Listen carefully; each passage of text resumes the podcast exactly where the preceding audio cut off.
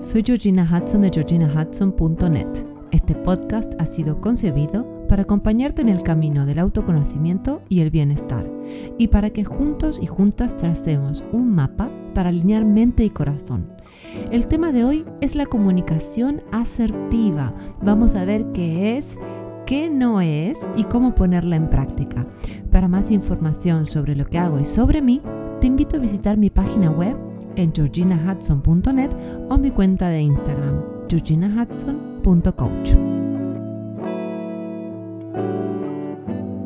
Hola, hola, hola, ¿cómo estás hoy? El tema de este podcast es uno de los principales en mis sesiones con clientes y te voy contando que lo voy a desarrollar de forma sencilla y, didáctica aquí en este espacio, pero luego si quieres adentrarte en el tema con más detalle, te dejamos un artículo que he escrito para Psicología y Mente donde podrás ahondar en el tema mucho, mucho más.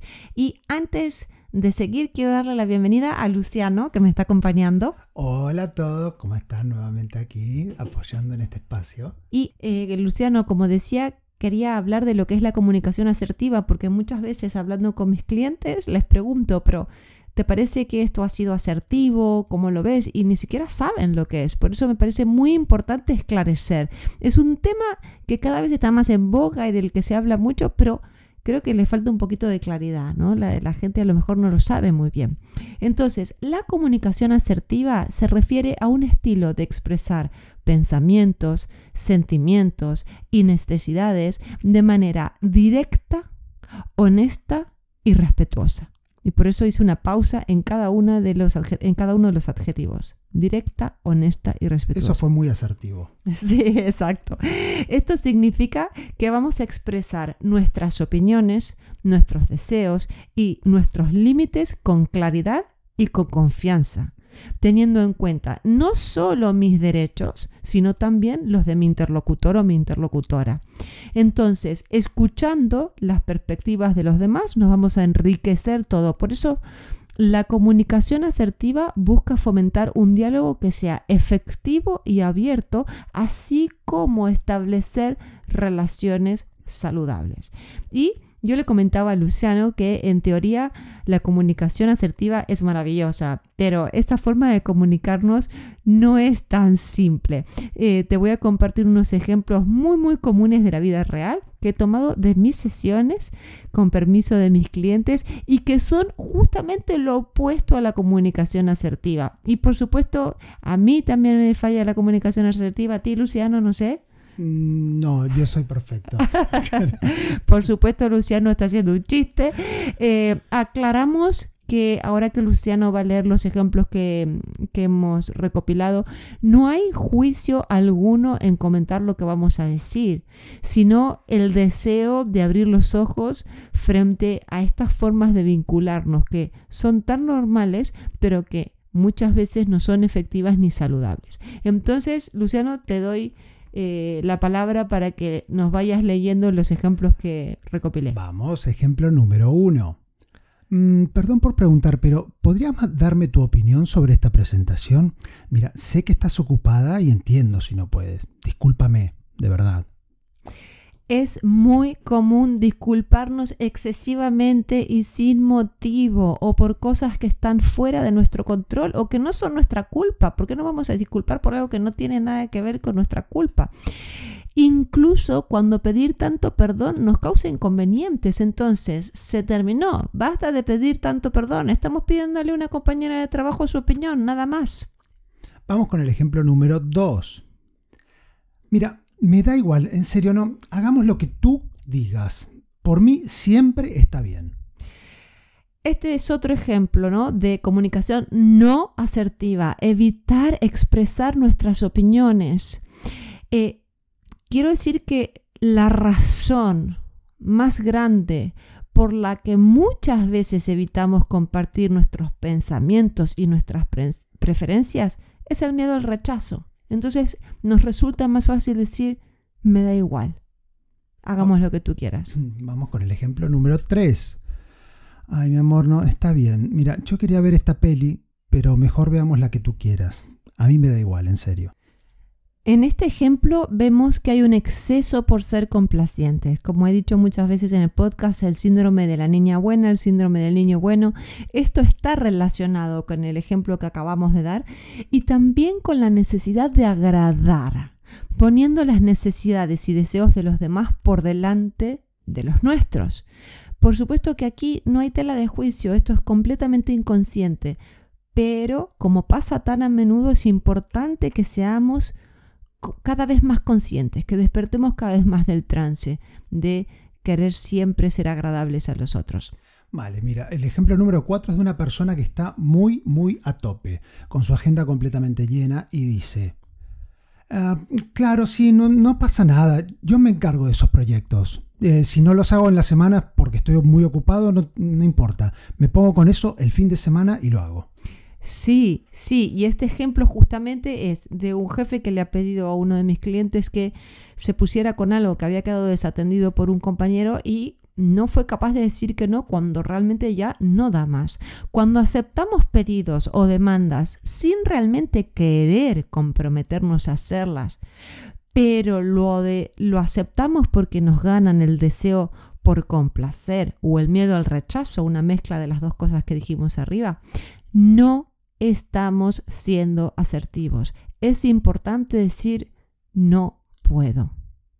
Vamos con el ejemplo número 5. Mira, no, no pasa nada. Eh, yo estaba aquí tumbado un momento nada más. Después, bueno, iba, a salir, tenía un plan, pero no te das problema. Yo solo puedo hacer luego. Eh, voy ahora mismo y te ayudo con ese trabajo la dificultad para decirle que no a una tarea, porque en definitiva no le estamos diciendo que no a la persona que nos está pidiendo o un favor o que hagamos algo que ellos no pueden hacer solos.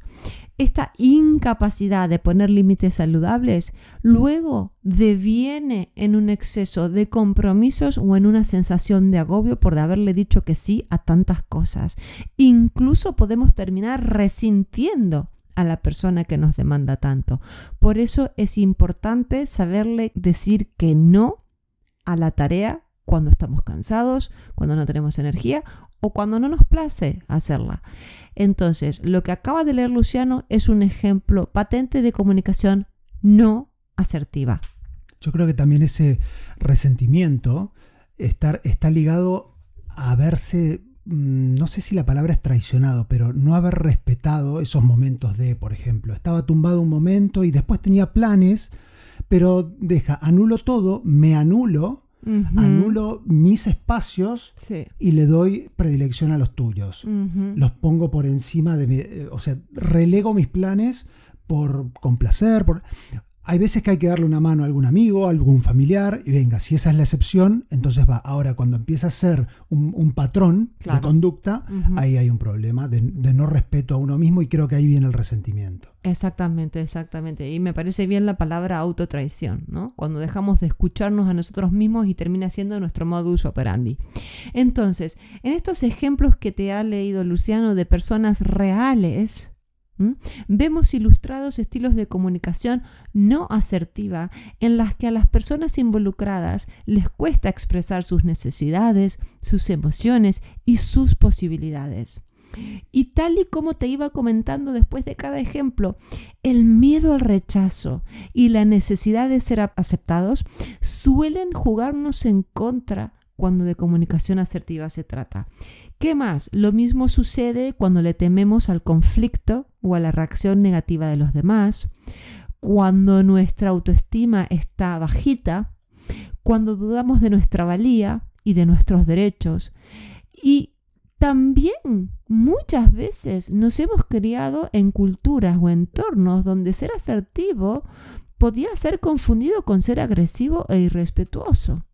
Entonces hay que desandar ese camino puede haberte pasado o puede haber pasado que las personas que han tenido respuestas negativas frente a su asertividad o que han recibido críticas al expresar sus opiniones hayan internalizado que es mejor no hacerlo, no comunicarse para mantenerse a salvo o con cierta paz.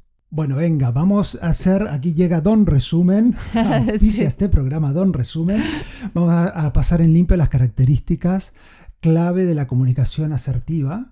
Bien, y cómo ponerlas en práctica. Vamos, eh, son, eh, son seis que hemos podido detectar a lo largo del podcast y las vamos a resumir. La número uno sería exprésate con claridad. Expresar ideas, opiniones y necesidades de manera clara, pero sin ambigüedades ni mensajes contradictorios. Eso es fundamental para que tu interlocutor no se confunda, que el mensaje sea claro y directo. Enganchado con la segunda, ser directa o directo. Sería poder comunicar nuestros pensamientos y sentimientos directamente a la persona que le queremos hablar. Eso es mucho más sano que recurrir a indirectas, ¿no? que el otro quizás capte o no capte, y hay un riesgo ahí o comportamientos pasivo-agresivos del estilo, bueno, al fin pudiste encontrar un momento para mí, hacía un siglo que esperaba verte. Uy, sí, uy, sí. Vale, vamos con otra. Respeto, expresarse con respeto, tratar a los demás con cortesía, empatía y consideración, eso es fundamental para, que, para una, eh, una comunicación asertiva. ¿no? No se trata de mí, sino de nosotros. Cuando aprendemos a expresarnos respetando nuestras necesidades y atendiendo a las de nuestro interlocutor, ahí estamos abriendo una nueva manera de relacionarnos. Muy importante, sí.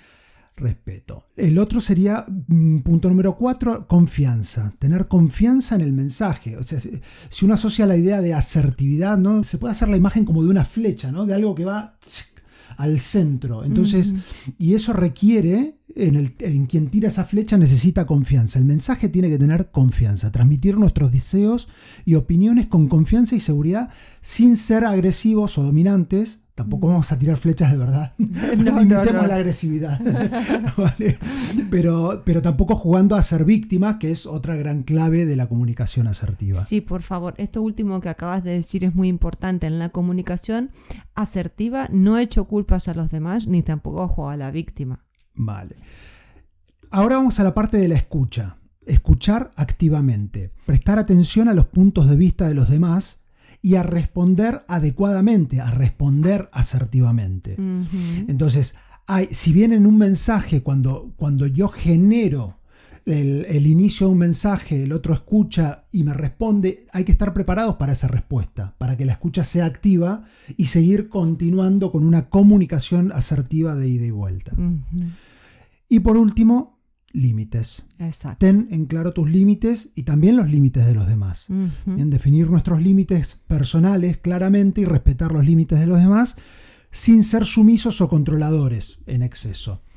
Y para ser asertivo, enfatizo esta última parte, sin Sí. ser ni sumisos ni controladores. Sí, ideal eso que has enfatizado porque realmente es muy muy importante. Entonces, la comunicación asertiva nos ayuda a expresarnos de manera efectiva, defendiendo nuestros deseos y valores, resolviendo conflictos de manera beneficiosa para todos y construyendo relaciones interpersonales más respetuosas y sólidas. Es de una gran inteligencia emocional poder expresarnos con asertividad.